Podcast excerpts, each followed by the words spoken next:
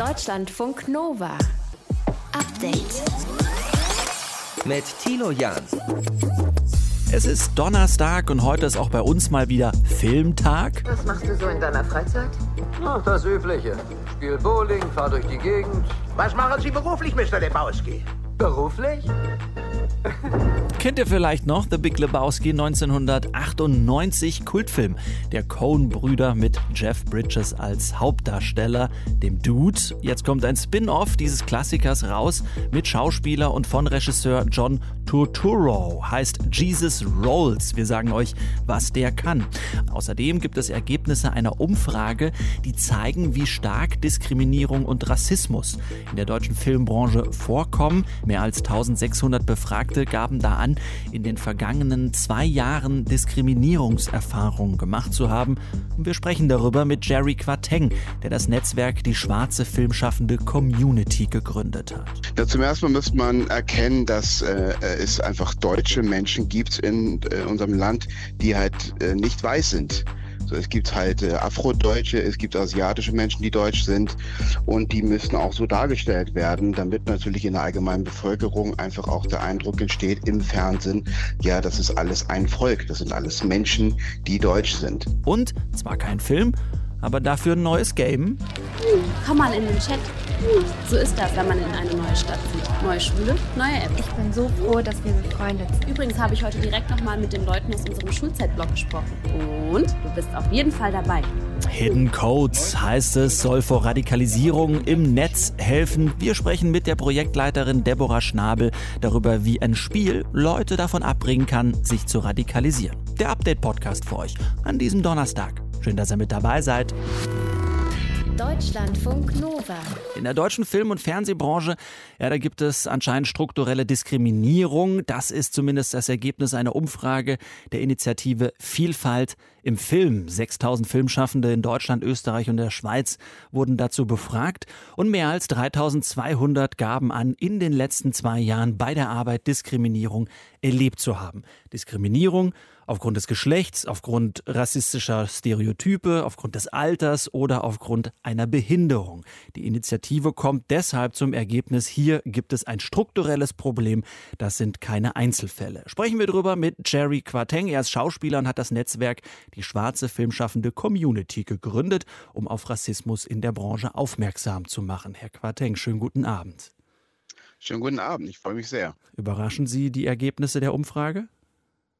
Nein, die Ergebnisse überraschen mich erstmal nicht. Sie haben mich hier und da tatsächlich ein bisschen erschrocken, aber nicht überrascht. Was heißt erschrocken ähm, genau? Also erschrocken hat es mich vor allen Dingen im Bereich der sexuellen Übergriffe bei Frauen, dass die Zahl doch sehr hoch war mit über 80 Prozent. Das fand ich schon sehr erschreckend, insbesondere da dies von Männern in Führungspositionen oft auf die Verursacher waren. Das ist schon sehr besorgniserregend. Erschreckend im Bereich von Diskriminierung und Rassismus hat mich das nicht überrascht. Das war mir klar, dass die hm. Zahlen doch sehr hoch sein wird. Das heißt, auch die 77,5 Prozent der befragten schwarzen Filmschaffenden, die äh, klischeehafte Darstellungen beklagen, das überrascht Sie auch nicht. Das deckt sich mit Ihren Erfahrungen. Das deckt sich mit meiner Erfahrung auf jeden Fall. Wobei man jetzt sagen muss, dass auch in den letzten, ich würde sagen, in den letzten Monaten da ein guter Ruck durch die Branche geht, dass da jetzt wirklich was passiert und eine Verbesserung angestrebt wird. Aber es geht natürlich darum, dass in den letzten zehn Jahren natürlich sehr klischeehaft Menschen mit Migrationshintergrund oder anderen Hautfarben dargestellt wurden und immer wieder aus derselben Kiste bedient wurde. Mhm. Und das ist natürlich die Problematik, die natürlich dann auch bei der Bevölkerung dazu führt, dass man diese Menschen nur so sieht und sie nicht als vollständige Teile der Gesellschaft anerkennt. Mhm. Mal aus Ihrer Sicht, was hilft, um diese strukturelle Diskriminierung da in der Filmbranche abzubauen? Ja, zum ersten Mal müsste man erkennen, dass es einfach deutsche Menschen gibt in äh, unserem Land, die halt äh, nicht weiß sind.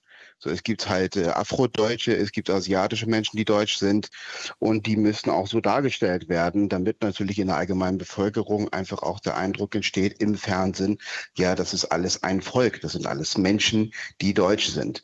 Mhm. Nur die Perspektive ändert sich da halt. Ja, also ein Bayer hat eine andere Perspektive als jemand aus Ostdeutschland. Ein Afrodeutscher hat eine andere Perspektive und andere äh, Erfahrungen als, als Deutscher in Deutschland gemacht. Und das muss auch gezeigt werden in einer vollkommen normalen Geschichte und aus einer vollkommen normalen Perspektive. Mhm. Und das ist ein Schritt, der bei uns leider noch fehlt. Mhm. Sie haben das Netzwerk für schwarze Filmschaffende in Deutschland äh, gegründet. Können Sie mir mal erklären, wie Sie sich da eben gegen strukturellen Diskriminierung wehren? Na, wir haben das Netzwerk zu allem gegründet, um erstmal selber untereinander connected zu sein und uns selber untereinander zu supporten. Das heißt, falls Rassismus oder Diskriminierung am Filmset oder am Theater entsteht, dass man eine Gruppe hat, zu der man gehen kann und sich austauschen kann und erstmal Hilfe erfährt. Darüber hinaus natürlich entstehen in unserer Gruppe äh, Geschichten. Wir arbeiten selber Geschichten und versuchen selber Filme auf die Beine zu stellen, die natürlich dann andere Perspektiven zeigen. Und als drittes versuchen wir natürlich auch einzuwirken auf die derzeitige Branche, indem wir natürlich beratend zur Seite stehen und sagen, so könnte man auch Geschichten erzählen und so könnte man auch umsetzen oder produzieren. Sind denn Filmindustrien in anderen Ländern schon weiter als wir hier in Deutschland? Was ist da Ihr Eindruck? Definitiv. Das hat auch einen ganz besonderen Grund. Also ich bin immer ganz pragmatisch. Ich glaube gar nicht, dass andere Länder jetzt aus politisch korrekten Gründen sagen, oh ja, wir müssen da besser arbeiten, sondern es hat einfach finanzielle Gründe. Filme, die divers erzählt werden, haben einfach eine größere Chance bei Zuschauern, natürlich nicht nur die weiße Bevölkerung Zuschauer ist, sondern natürlich auch die nicht weiße Bevölkerung Zuschauer ist.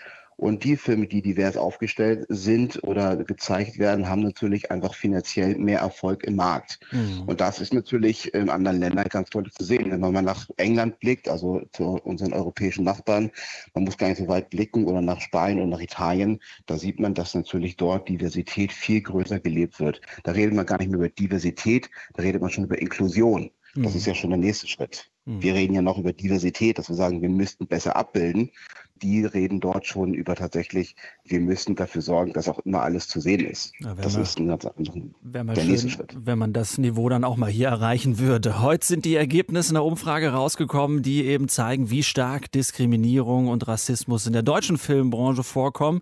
Wir haben mit Sherry Quateng, Schauspieler und Gründer des Netzwerks Die Schwarze Filmschaffende Community darüber gesprochen. Lieben Dank fürs Gespräch. Sehr, sehr gerne. Vielen Dank an Sie. Deutschlandfunk Nova. Update. Tut endlich was gegen den Klimawandel. Ja, die Forderung richten Klimaschützerinnen, Klimaschützer schon sehr lange an die Politik, aber die ist, wie wir mitbekommen, sehr träge. Könnte man die Staaten nicht gerichtlich dazu zwingen, mehr zu tun? Hm, inzwischen wird das mit einer ganzen Reihe von Klimaklagen ja versucht. Bei einer davon äh, gab es heute eine Entscheidung vor dem Europäischen Gerichtshof. Mehrere Familien hatten sich zusammengeschlossen und gegen Klimaziele geklagt, die sich die EU 2018 gesetzt hat. Sprechen wir darüber mit Sophie Stiegler aus unserer Nachrichtenredaktion. Sophie, was äh, genau wollten die Familien denn da durchsetzen? Ja, dass die EU sich ehrgeizigere Klimaziele setzt. Die Kläger, die sagen, sie sind alle persönlich vom Klimawandel betroffen. Da ist zum Beispiel die eine Familie, die auf den Fidschi-Inseln wohnt, wo das Meer eben zunehmend die Küstengebiete überspült und die Menschen dort ihr Zuhause verlieren. Oder auch eine Familie von der ostfriesischen Insel Langeoog, die argumentiert auch mit dem steigenden Meeresspiegel und eben mehr Sturmfluten, die es da angeblich gibt. Oder der Jugendverband der Volksgruppe der Samen in Schweden, der sagt, in den Samengebieten im Norden von Schweden, da gäbe es mehr Brände und die Rentierherden, die werden nicht mehr genug zu fressen. Und dann gibt es eben noch eine Reihe von Leuten aus der Landwirtschaft, die sagen, dass sie eben auch die Auswirkungen des Klimawandels direkt spüren. Und diese Familien und der Verband, die sagen, als die EU 2018 ihre Klimaziele festgelegt hat, das war einfach zu wenig. Da muss mehr passieren, damit wir nicht unsere Heimat und unsere Lebensgrundlage verlieren. Geht das denn so einfach mit einer Klage die EU-Politik verändern? Also einfach schon mal nicht. Genau das war auch die Frage heute für den Europäischen Gerichtshof.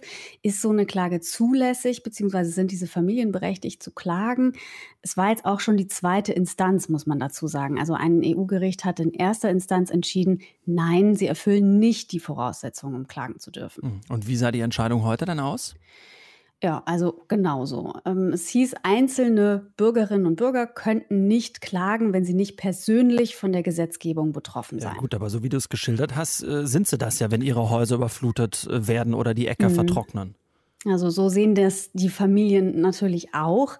Aber in der EU wird dieses Betroffensein sehr, sehr eng ausgelegt. Also man muss unmittelbar und individuell betroffen sein, heißt es da. Und in diesem Fall hat das Gericht gesagt, nur weil manche Menschen vom Klimawandel stärker betroffen sind als andere, das reicht halt nicht. Weil wenn man dem jetzt stattgeben würde, dann wären potenziell alle Menschen betroffen. Da könnte ja quasi jeder kommen.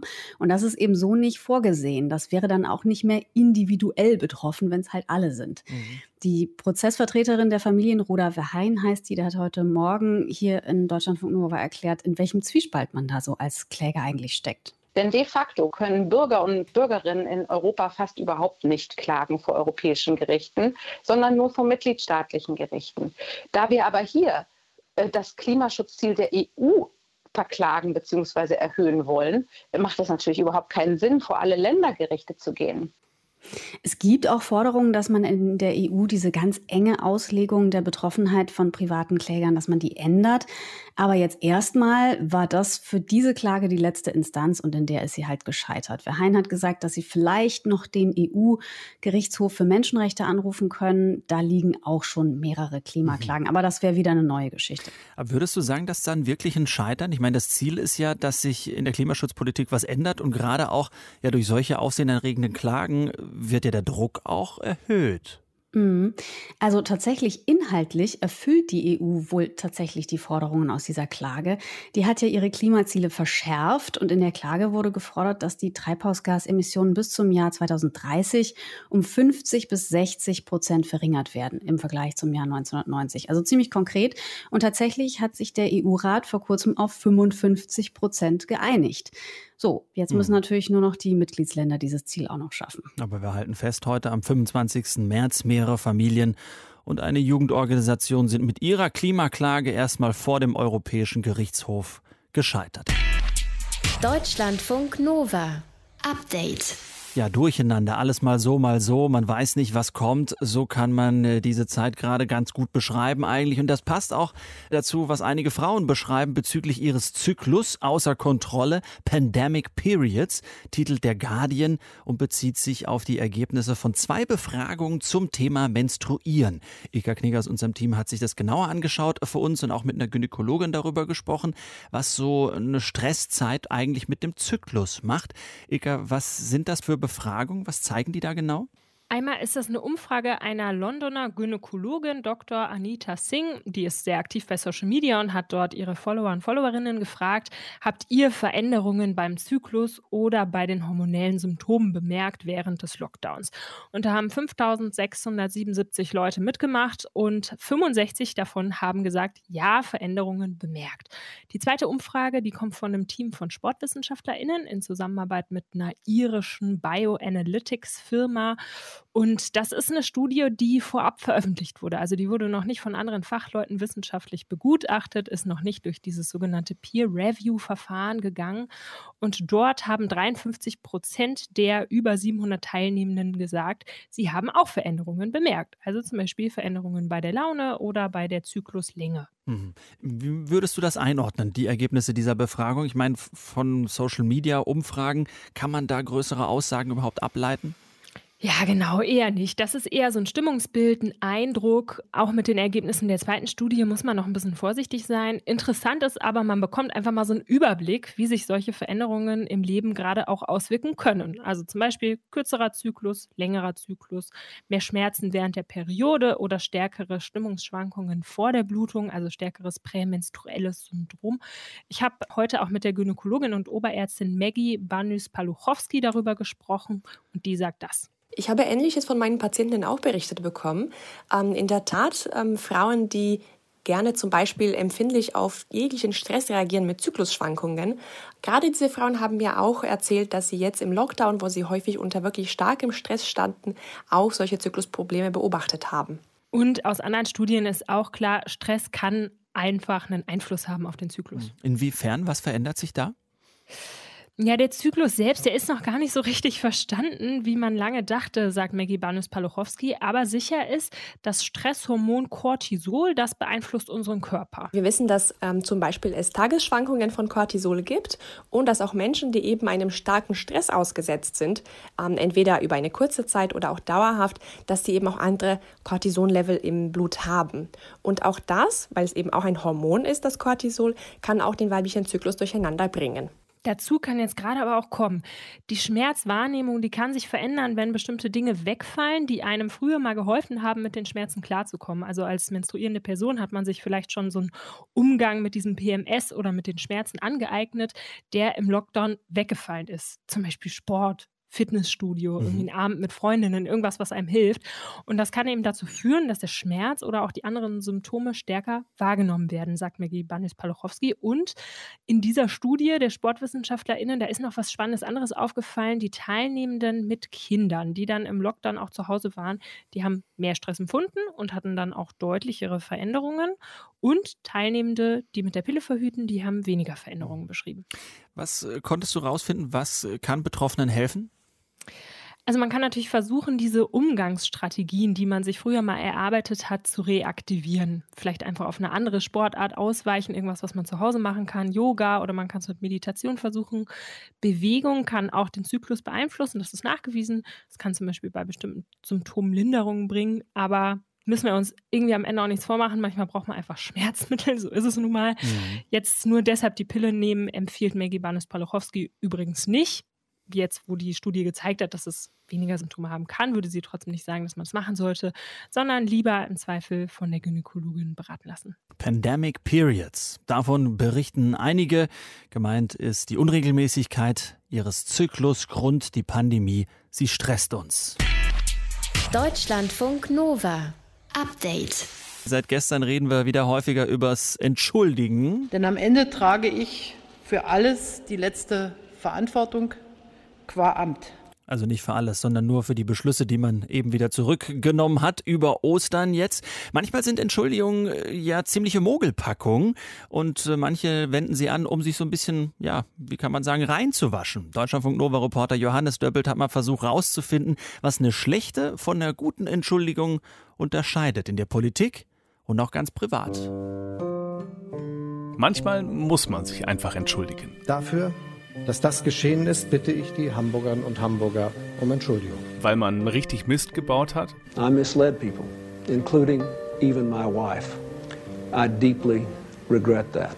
Und weil man es selbst einsieht. Die Art und Weise, wie ich es dann angesprochen habe, das muss besser laufen. So, Entschuldigung. Sorry. I was an idiot. Oder vielleicht auch, weil der öffentliche Druck zu groß geworden ist. Ich stehe nicht an, all jene, um Entschuldigung zu bitten, die ich damit in Misskredit gebracht habe.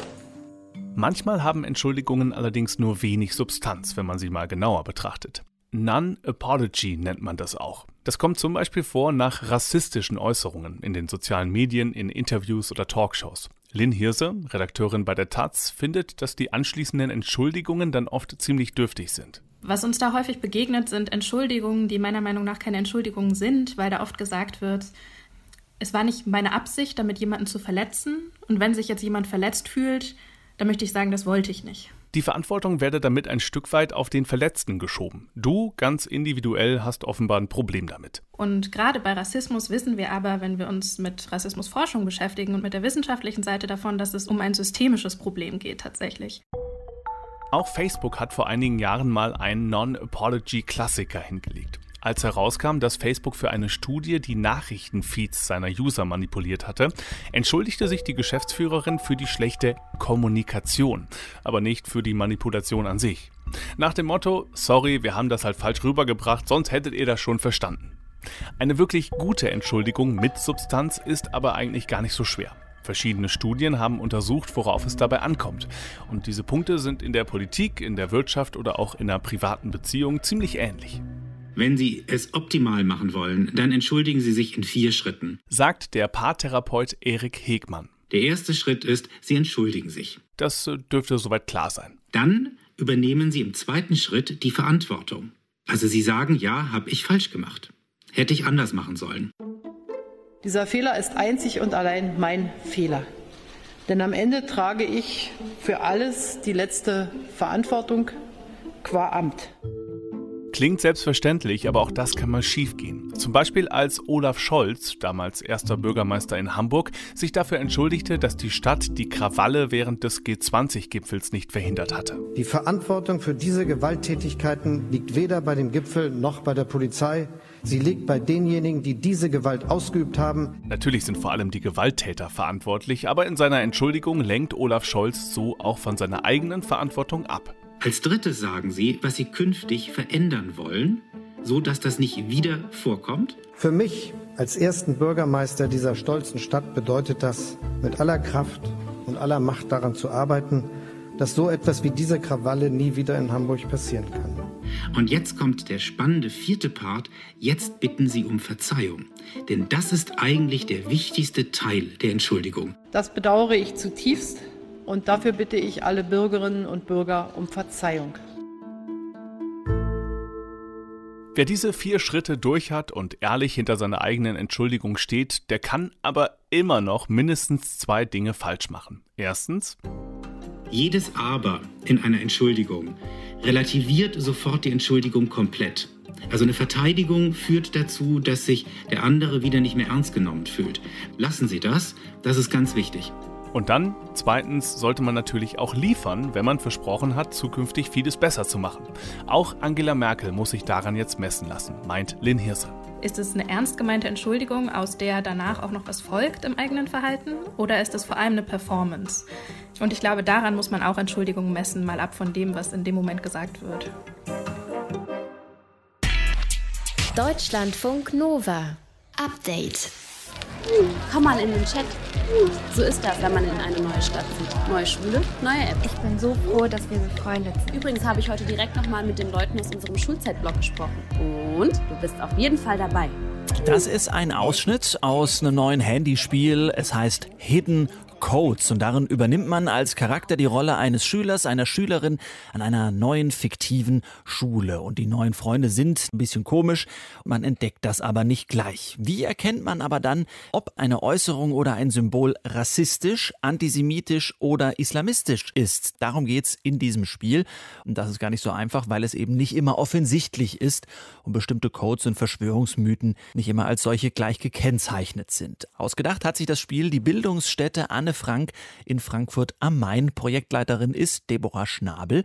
Frau Schnabel, wie funktioniert dieses Spiel dann genau? Ja, man darf sich das Spiel im Prinzip wie eine simulierte Social-Media-Umgebung vorstellen, sehr nah angelehnt an einem sehr erfolgreichen sozialen Netzwerk mit all den Funktionen, denen man auch da begegnet, von Stories angucken, Inhalte teilen, kommentieren, liken. Und auf der anderen Seite haben wir eine ganz wichtige Funktion, nämlich das Chatten, vor allem auch das Chatten in Gruppen und mit Peers.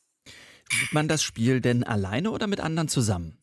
Man spielt das äh, Spiel alleine für sich. Jeder hat dann auch eine eigene Spielauswertung. Und gleichzeitig ist es so, dass das Spiel ja im Schulkontext gespielt wird und man sich dann eben auch meistens im Klassenraum befindet und es dann eben auch die Möglichkeit gibt, über die Auswertung auch eine Gruppenauswertung zu erstellen und dann zu schauen, wo liegen eigentlich die Unterschiede, welche unterschiedlichen Pfade wurden auch begangen von den SchülerInnen und was hatte das eigentlich für Konsequenzen. Wie nah ist die App denn an der erlebten Realität dran?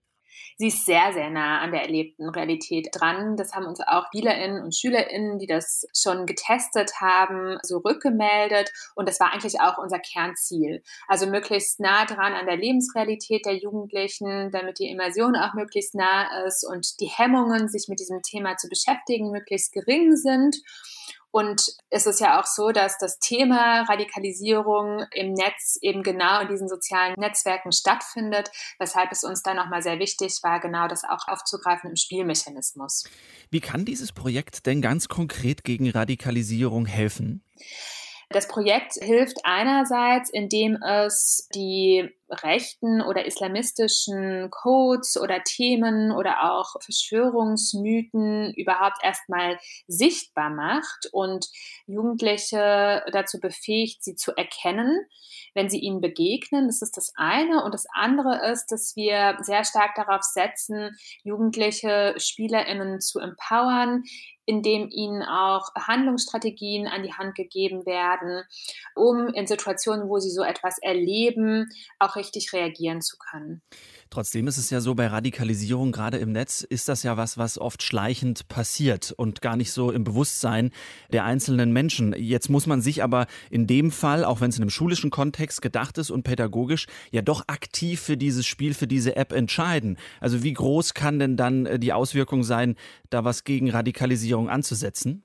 Also wir setzen sehr, sehr früh an, wenn wir das Thema Radikalisierung betrachten mit unserer App, weil es uns eigentlich wichtig war, eben genau in diesen schleichenden Prozess eingreifen zu können. Nämlich dann, wenn wir merken, dass jemand in unserem Umfeld sich in eine bestimmte Richtung bewegt und mit ersten problematischen Aussagen ankommt. Denn wir befähigen nämlich Jugendliche auch dazu zu erkennen, warum sind bestimmte Aussagen überhaupt problematisch und warum sind sie als radikal einzustufen, um dann entsprechend darauf zu reagieren. In mhm. einem sehr, sehr frühen Stadium der Radikalisierung. Das ist das elementare Ziel. Wir zielen nicht darauf ab, bereits radikalisierte Personen da einzuwirken. Das ist nicht das Ziel des Spiels. Das heißt, im besten Fall lerne ich durch dieses Spiel einfach äh, die Muster, die Codes und äh, bemerke das vielleicht bei einem Freund oder einer Freundin, dass äh, da das ein oder andere Abrutschen schon angesagt ist und da hilft mir nun mal dieses Spiel, das eben zu erkennen ja, das zu erkennen und dann auch erste ähm, Verhaltensweisen getestet zu haben in diesem Spiel, schon mal durchlebt zu haben, um dann auch einfach sicherer äh, diese Verhaltensweisen auch in der Praxis, im realen Leben umsetzen zu können.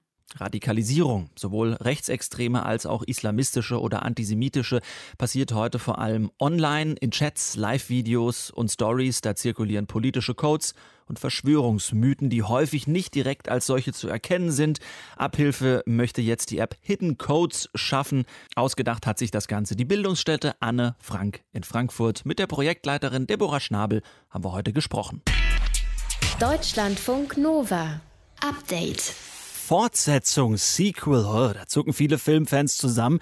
Die Latte des Originals hängt ja meist sehr, sehr hoch und dann kann es schiefgehen. Die Macher von Jesus Rolls, die haben auf jeden Fall ordentlich Mut, denn sie haben sich einen absoluten Kultfilm gewagt. Jesus Rolls ist eine Fortsetzung des legendären The Big Lebowski.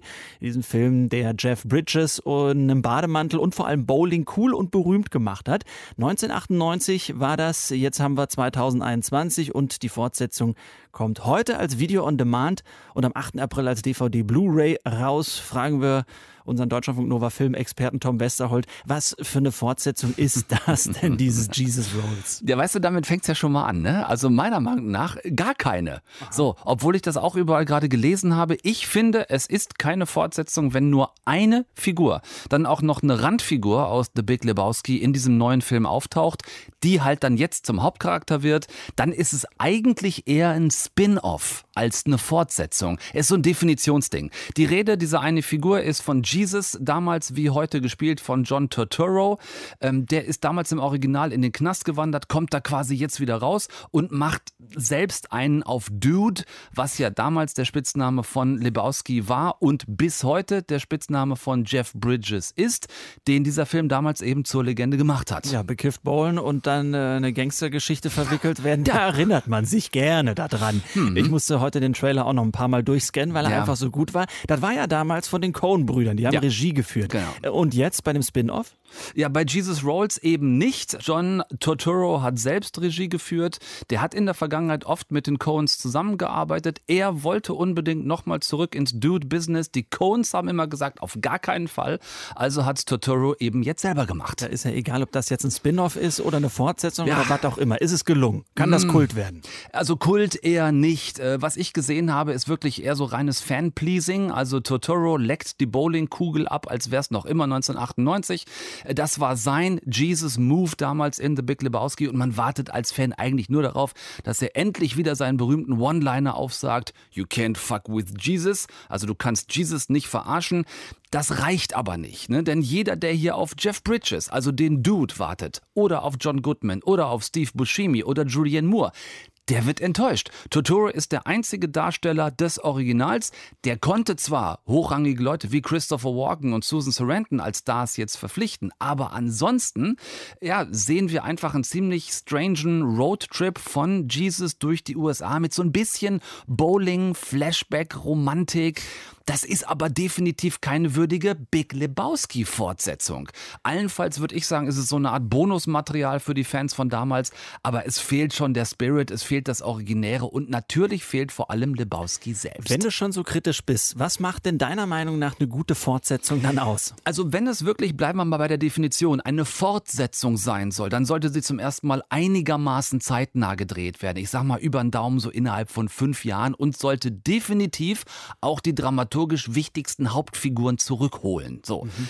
Dann braucht die Story aber ganz dringend einen Weiterdreh, also etwas, das wahlweise ja, schlüssig und spannend nach dem Original spielt, Sequel, mhm. oder meinetwegen auch als Vorgeschichte davor, dann wäre es ein Prequel. So, und dann muss es einem noch gelingen, die Essenz des Erfolges zu extrahieren und in den nun kommenden Teil einzufügen ohne aber plumpes Copy and Paste zu machen. Ne? Deswegen geht das bei Komödien so oft in die Hose, weil Witze einfach schlecht kopiert und rumpelig in irgendeine so belanglose neue Rahmenhandlung gestopft werden. Hast du für uns mal ein paar äh, klassische Beispiele für gute oder schlechte Fortsetzungen? Lass mich die am Loch krempeln. ähm, also wunderbar hat es zum Beispiel funktioniert bei Der Pate, beim Terminator oder auch bei The Dark Knight, die Fortsetzung von Batman Begins, mhm. weil zum bekannt erfolgreichen da eben neue Inhalte, neue neue starke Figuren hinzukamen, ich sage nur Heath Ledger damals als Joker, ne? die also die Geschichte weiterentwickelt haben. Und andersrum hat es bei äh, Rocky und Rambo nicht funktioniert. Die Geschichten waren nach Teil 1 einfach fertig erzählt. Ende. Genau mhm. wie Hangover oder Kevin allein zu Hause, Fluch der Karibik oder meinetwegen Fuck You Goethe. Da gab es bei Teil 2 größtenteils dies angesprochene Copy and Paste und das allein reicht eben nicht, um an so ein großes Original, dessen Erfolg und an den Kultstatus ranzukommen. Mhm. Meinst du von Titanic gibt es noch eine Fortsetzung? Ja, ja, das ist auf jeden Fall geplant. Das Schiff taucht wieder auf in zwei Hälften und Jack ist doch nicht erfroren. Dem war nur einfach sehr, sehr kalt. Ach, ist das nett. Fortsetzung oder eher Spin-off ist alles ganz egal. Es gibt einen Filmklassiker, der weitergeht, The Big Lebowski, 23 Jahre danach, allerdings ohne die Hauptfigur selbst. Stattdessen wurde eine Nebenrolle des Originals zum Star, wie bei uns hier, Deutschlandfunk Nova Filmexperte Tom Westerholt. Dank dir. Jawohl.